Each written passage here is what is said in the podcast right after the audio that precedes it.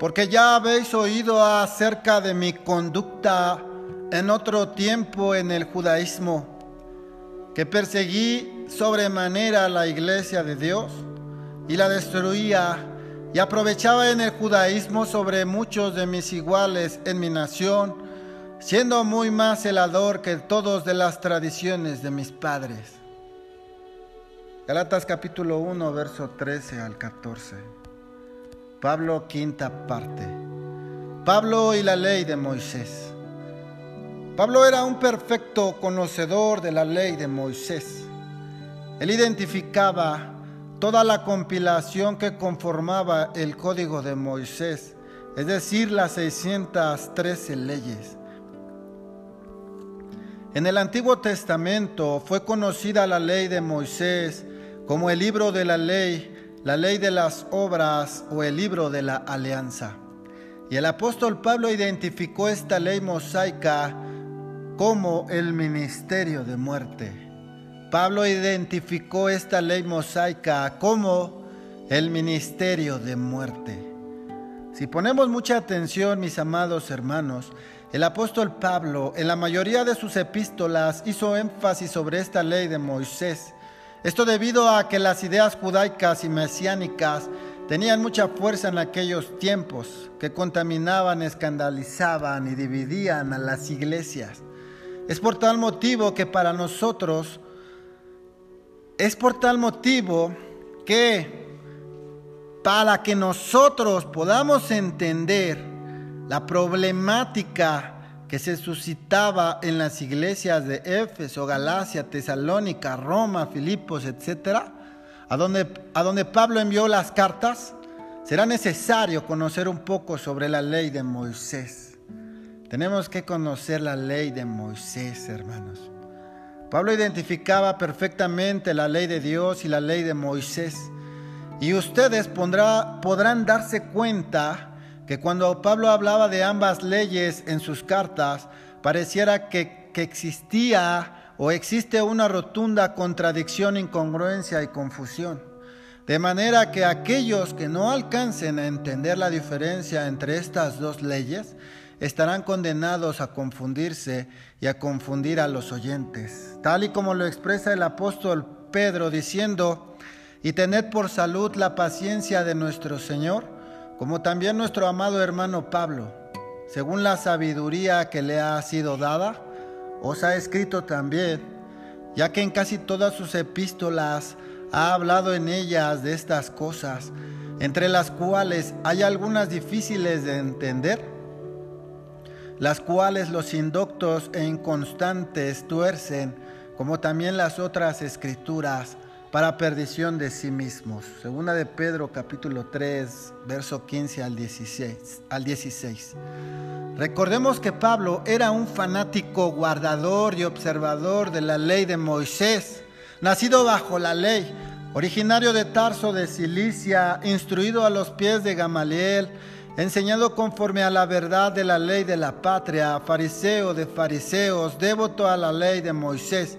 Sin embargo, Pablo se avergonzaba de aquella conducta en otro tiempo, cuando estaba en el judaísmo, porque por ese fanatismo y, devoción a la ley de Moisés fue motivado e impulsado a injuriar, a blasfemar y a perseguir a la iglesia de Dios. Primera de Timoteo capítulo 1, verso verso 12, primera de Timoteo capítulo 1, verso 1 al 13 y Hechos capítulo 20, verso 16, capítulo 22, verso 1 al 5 y capítulo 26, verso 11 al 18.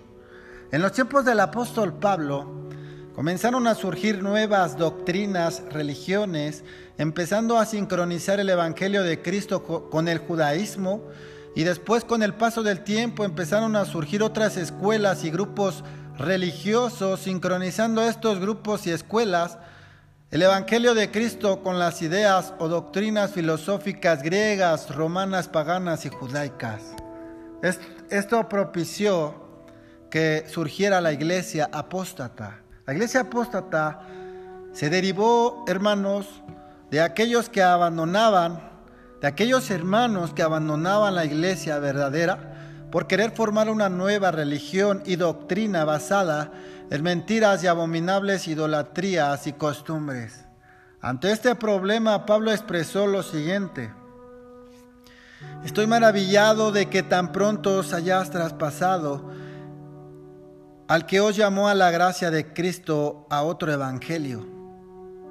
Estoy maravillado de que tan pronto os hayáis traspasado el que os llamó a la gracia de Cristo a otro evangelio. No que haya otro evangelio, sino que hay algunos que os inquietan y quieren pervertir el evangelio de Cristo.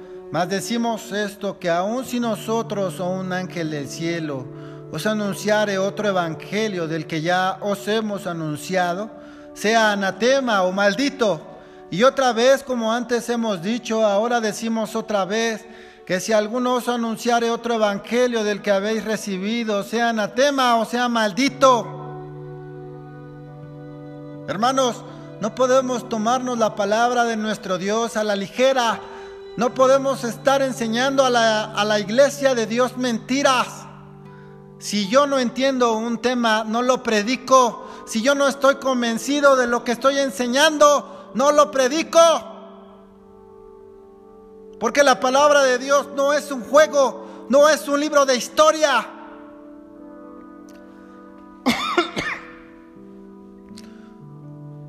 La palabra de Dios no es cualquier cosa, hermanos.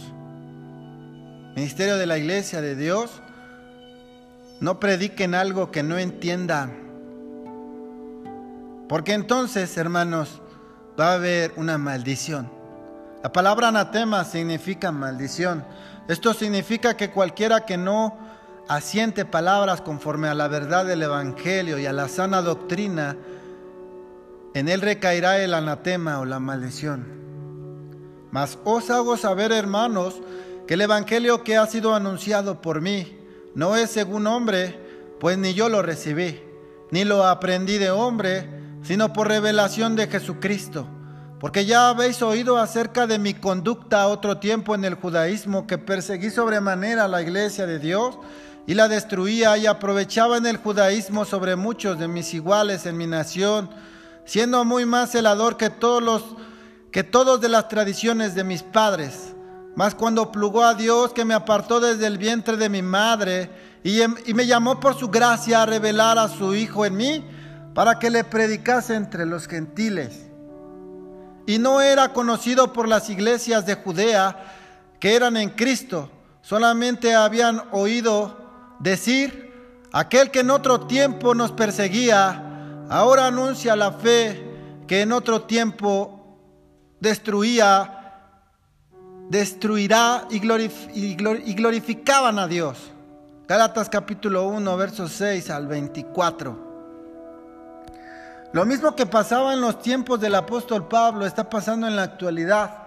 Desde que el Evangelio llegó a México, grupos mesiánicos, ideas mesiánicas y judaizantes han dividido y escandalizado a las iglesias de la República Mexicana.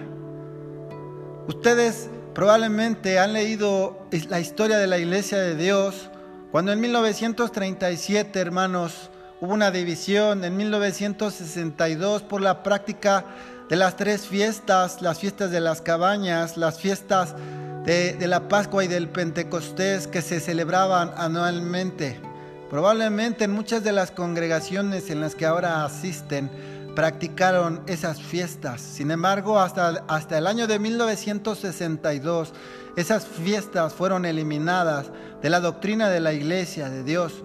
En 1900 75 también hubo una división en 1986 y en el 2005.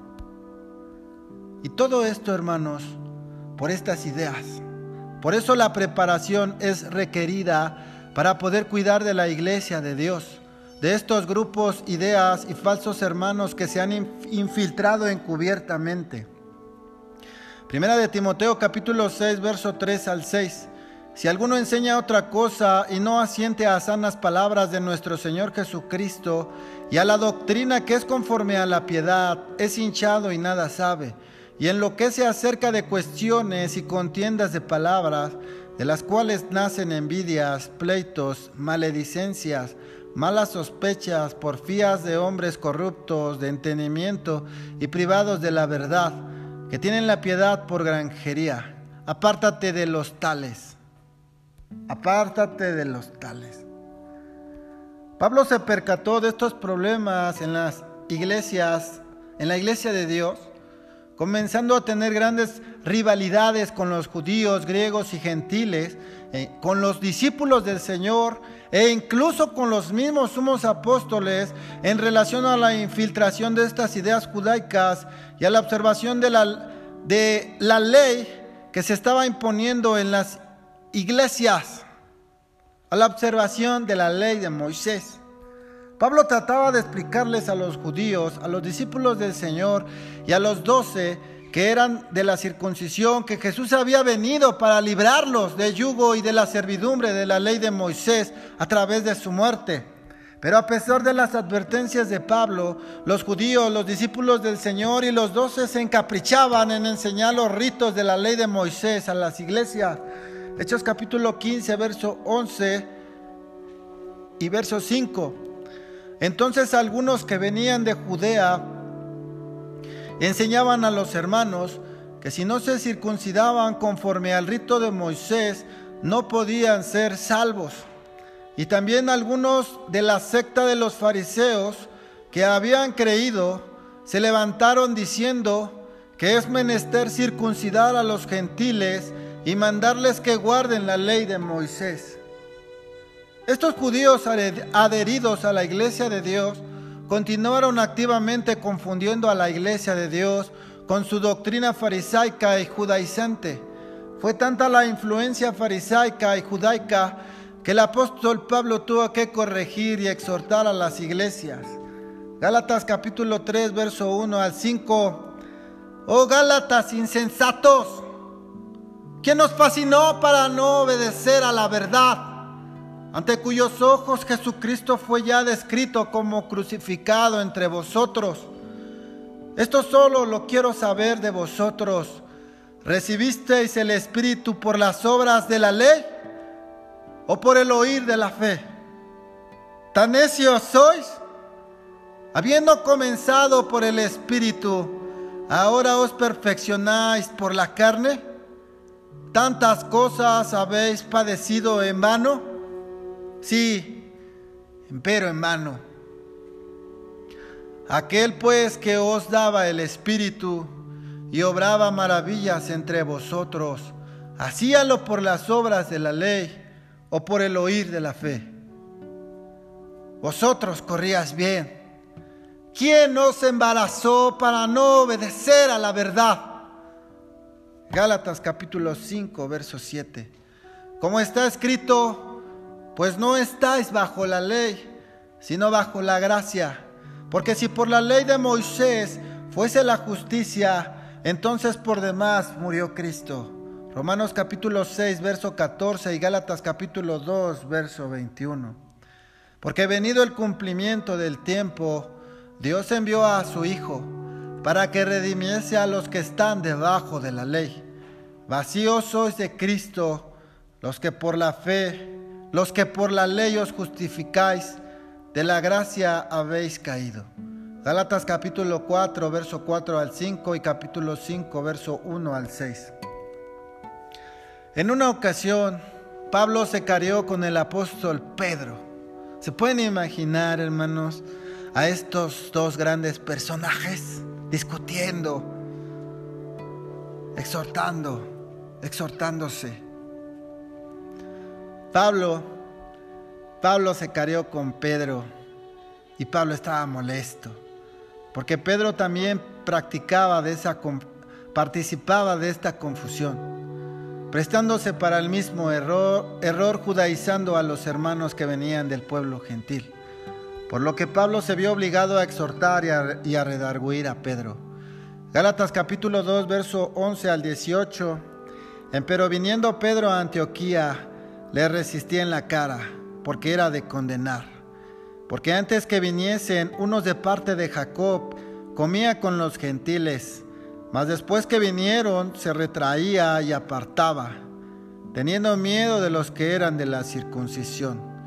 Y, a, su, y a su disimulación consentían también los otros judíos, de tal manera que aún Bernabé fue también llevado de ellos con su simulación. Mas cuando vi que no andaban derechamente conforme a la verdad del Evangelio, dije a Pedro delante de todos, si tú siendo judío vives como los gentiles y no como judío, ¿por qué constriñes a los gentiles a judaizar? Nosotros judíos naturales y no pecadores de los gentiles, sabiendo que el hombre no es justificado por las obras de la ley, sino por la fe de Jesucristo. Nosotros también hemos creído en Jesucristo para que fuésemos justificados por la fe de Cristo y no por las obras de la ley, por cuanto por las obras de la ley ninguna carne será justificada. Porque si las cosas que destruí, las mismas vuelvo a edificar, transgresor me hago. Porque si las cosas que destruí, las mismas vuelvo a edificar, transgresor me hago. Mirad cuán grandes letras os he escrito de mi mano. Gálatas capítulo 6, verso 11. El apóstol Pablo llegó a calificar este libro de la ley de muchas maneras, como una ley adherida, la ley que produce ira, el ministerio de muerte, el ministerio de condenación, y otra vez la llama a la ley del pecado y de la muerte.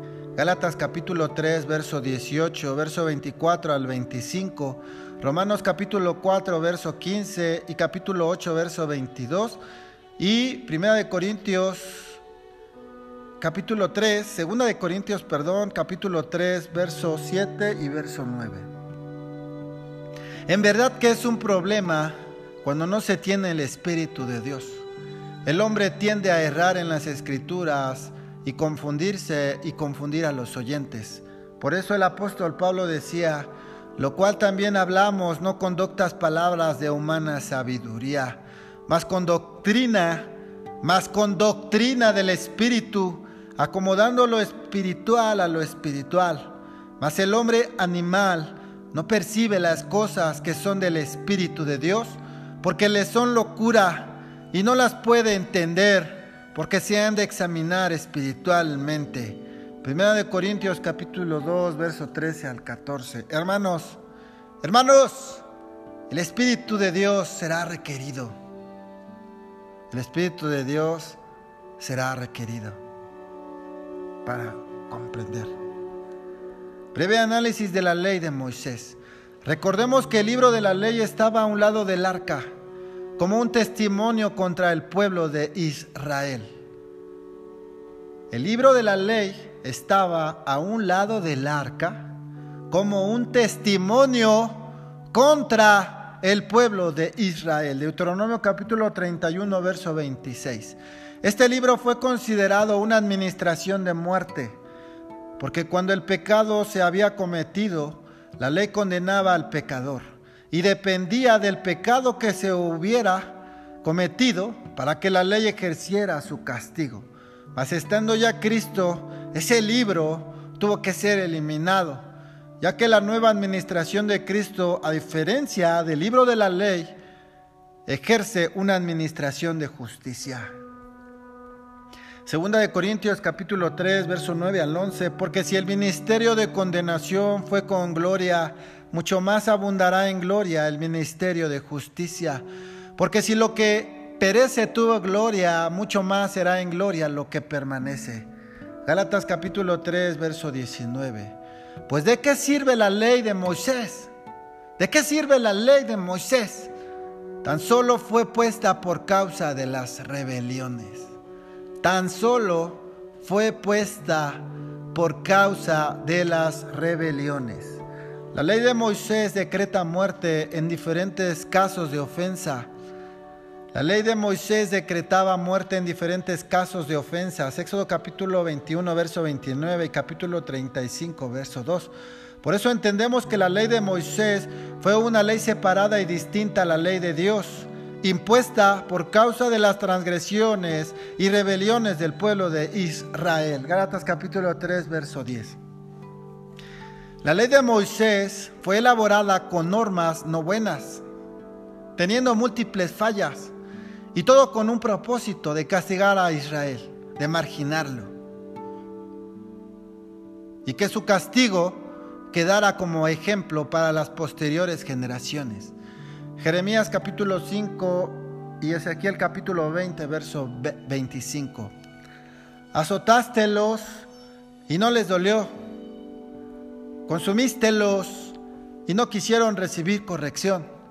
Endurecieron sus rostros más que la piedra y no quisieron tornarse. ¿No había de hacer visitación sobre esto?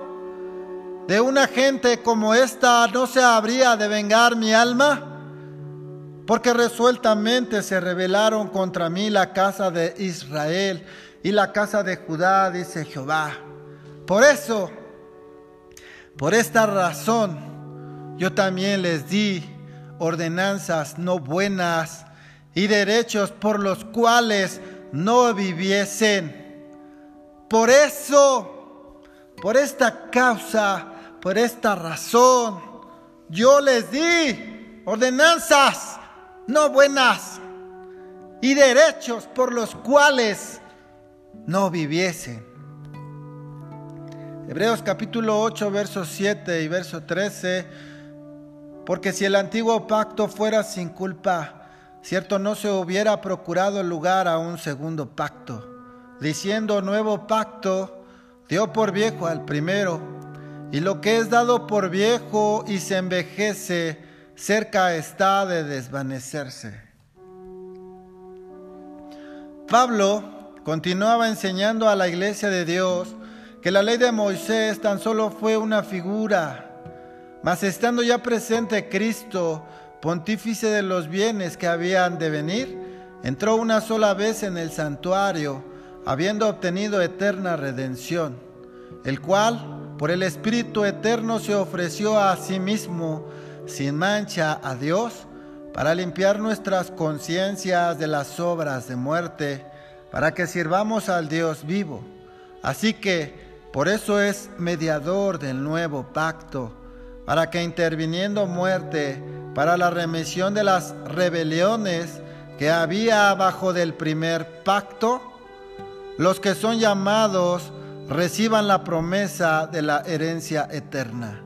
Hebreos capítulo 9, verso 11 al 14. Pablo continuó, continuó afirmando que la ley de Moisés tenía que llegar a su fin. Gálatas capítulo 3, verso 25, capítulo 4, verso 4 al 5, Colosenses capítulo 2, verso 14, y Hebreos capítulo 8, verso 5 al 6 y capítulo 9, verso al 9. Mas venida la fe, ya no estamos bajo el ayo, porque venido el cumplimiento del tiempo, Dios envió a su Hijo, hecho de mujer, hecho súbdito a la ley de Moisés, para que redimiese a los que estaban debajo de la ley a fin de que recibiésemos la adopción de hijos, lo cual también era una figura de aquel tiempo presente y servía de bosquejo y de sombra de las cosas celestiales. Mas ahora tanto mejor ministerio es el suyo, cuanto es mediador de un mejor pacto, el cual ha sido formado sobre mejores promesas. Estad pues firmes, en la libertad con que Cristo nos hizo libres, y no estéis otra vez sujetos al yugo de esclavitud. He aquí yo, Pablo, os digo que si os circuncidáis, de nada os aprovechará Cristo. Y otra vez vuelvo a protestar a todo hombre que se circuncidare, que está obligado a guardar toda la ley. Vacíos sois de Cristo los que por la ley os justificáis, de la gracia habéis caído. Gálatas capítulo 1, verso Gálatas capítulo 5, verso 1 al 6. Concluimos pues que el hombre es justificado por la fe sin las obras de la ley. Romanos capítulo 3, verso 28 y verso 21 al 27. El nuevo pacto. Primera de Corintios capítulo 5, verso 6 al 8. No es buena vuestra jactancia. ¿No sabéis que un poco de levadura leuda toda la masa? Limpiad pues la vieja levadura para que seáis nueva masa, como sois sin levadura. Porque nuestra Pascua que es Cristo fue sacrificada por nosotros. Así que hagamos fiesta no en la vieja levadura, ni en la levadura de malicia y de maldad, sino en ácimos de sinceridad y de verdad. El sumo pontífice del antiguo pacto entraba al santuario terrenal solamente un corto tiempo para hacer la expiación. El día 10 del mes de Tisri, que es el mes séptimo, oficiaba de pie, indicando que tras él vendría otro sacerdote, el cual ocuparía su lugar, y después otro, y después otro más. Mas estando ya presente Cristo, pontífice de los bienes que habían de venir, por el más amplio y más perfecto tabernáculo, no hecho de manos, es a saber, no de esta creación, y no por sangre de machos cabríos, ni de becerros, mas por su propia sangre, entró una sola vez en el santuario, habiendo obtenido eterna redención. Hebreos capítulo 9, verso 11 al 12. Así, Jesús, el sumo pontífice del nuevo pacto, entró al santuario celestial, pero no ofició de pie, sino que se sentó a la diestra de Dios, indicando que sería el único sacerdote para siempre, según el orden de Melchizedek. Hebreos capítulo 8, verso 1 al, al 2 y capítulo 7, verso al 1. Hebreos capítulo 7, verso 1 y verso 10 al 11 y verso 15 al 21. Pero ahora tanto mejor ministerio es el suyo, cuanto es mediador de un mejor pacto, establecido sobre mejores promesas. Hebreos capítulo 8, verso 6. Porque si aquel primer, primero hubiera sido sin defecto, no se habría procurado lugar para el segundo. Al decir nuevo pacto, ha dado por viejo el primero, y lo que se da por viejo y se desvanece está próximo a desaparecer. Hebreos capítulo 8 versos 7 y 13. Así que por eso es mediador del nuevo pacto, para que interviniendo muerte para la remisión de las rebeliones que había bajo del primer pacto, los que son llamados reciban la promesa de la herencia eterna, porque donde hay testamento, necesario es que intervenga muerte del testador, porque el testamento con la muerte es confirmado. De otra manera no es válido entre tanto que el testador vive. De donde vino que ni aun el primero fue consagrado sin sangre porque habiendo leído Moisés todos los mandamientos de la ley a todo el pueblo, tomando la sangre de los becerros y de los machos cabríos con agua y lana de grana e hisopo, roció el mismo libro y también a, a todo el pueblo diciendo, esta es la sangre del testamento que Dios os ha mandado. Y además de esto, roció también con la sangre el tabernáculo y todos los vasos del ministerio, y casi todo es purificado según la ley con sangre. Y sin, derramamiento de sangre no se hace remisión. Así también Cristo fue ofrecido una vez para agotar los pecados de muchos. Hebreos capítulo 9, verso 15 al 28. El apóstol Pablo, a través de sus cartas, enseñó a las iglesias que el nuevo pacto se trata de guardar los diez mandamientos que fueron escritos en las dos tablas de piedra con el dedo de Dios, las cuales son eternas e inmutables. Romanos capítulo 7, verso 12. De manera que la ley de Dios a la verdad es santa y el mandamiento es santo, justo y bueno. Y para que este nuevo pacto cumpla todos sus efectos, es necesario nacer de nuevo, de agua y de espíritu. Segunda de Corintios capítulo 6, verso 2. He aquí ahora el tiempo aceptable. He aquí ahora el día de salud. Gálatas capítulo 6, verso 15. Porque en Cristo Jesús ni la circuncisión vale nada, ni la incircuncisión, sino la nueva criatura. El bautismo es necesario, lo dijo el apóstol Pablo, para tener comunión con nuestro Maestro, con nuestro Señor Jesucristo. Primera de Corintios capítulo 11, verso 23 al 26.